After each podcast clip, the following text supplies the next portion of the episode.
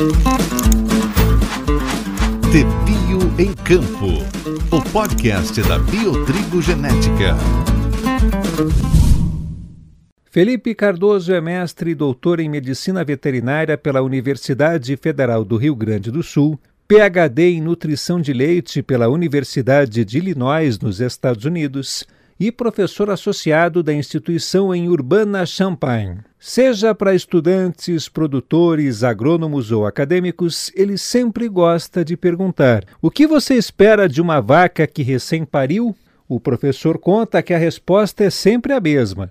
Os produtores, todo mundo quer que essas vacas não tenham doenças, que elas produzam o máximo leite possível e também que elas uh, tenham uma boa reprodução para que elas tenham uh, uma gravidez, uma prenhez, para que possam parir de novo. Lembram que para dar leite precisa parir, né? E isso intrinsecamente vai gerar a parte de uh, lucro da empresa, que é essa uh, propriedade rural, nessa parte de leite, no caso, né? O especialista explica se a vaca que produz mais leite vai estar em maior balanço energético negativo.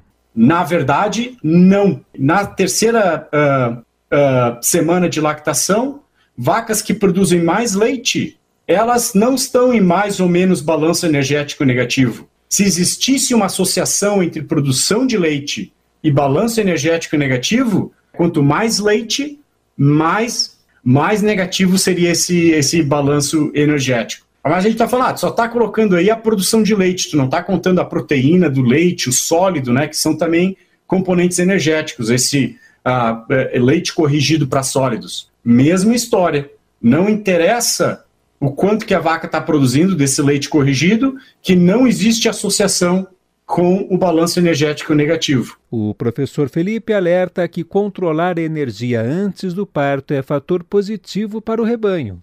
A vaca come mais do que ela precisa. Então aquela ideia que ela vai regular, ah, vai chegar um ponto lá energeticamente, vai disparar um sinal que ela para de comer? Não. Ela vai comer mais do que precisa. Segundo ponto é que as vacas que foram restringidas antes do parto, que a energia foi controlada, depois do parto, elas comeram muito mais do que as outras. Então parece ter um fator positivo de controlar a energia antes do parto. O que acontece quando a vaca tem o seu bezerro estando magra? O mestre e doutor em medicina veterinária responde: Interessante é que essas vacas ganham peso e essas vacas comem mais e essas vacas dão mais leite. Agora, para um pouquinho e me escuta. Não estou dizendo que as vacas têm que parir magra. Vou repetir. Não estou dizendo que as vacas têm que parir magra. O ponto aqui é que cada rebanho, de acordo com a genética desse rebanho, tem um número de condição corporal que essas vacas vão chegar entre 15 a 16 semanas.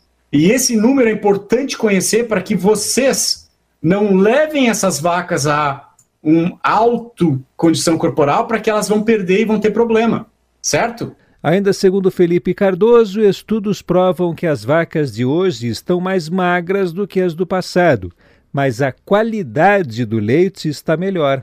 Nos estudos novos, ou mais novos, essa condição corporal é 2 e 10. Então, geneticamente, nós melhoramos as vacas para que para colocassem mais nutrientes no leite, menos em tecido adiposo, e isso faz com que elas fiquem mais magras, certo? Então, por isso que é a gente vê essas vacas, uh, essas vacas um pouco mais uh, magras.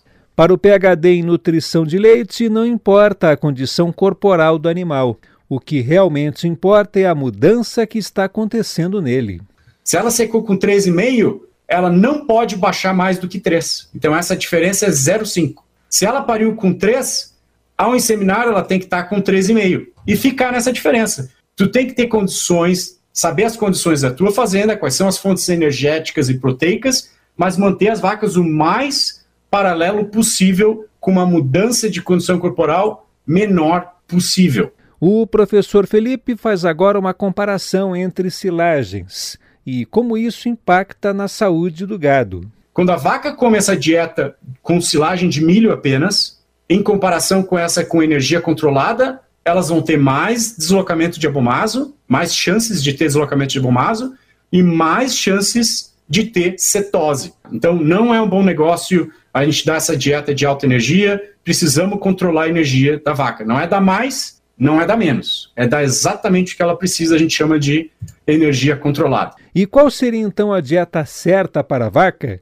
Com a palavra Felipe Cardoso. Se a gente considera que uma vaca antes do parto, ela tem que comer 15 megacalorias por dia. É isso que ela precisa comer.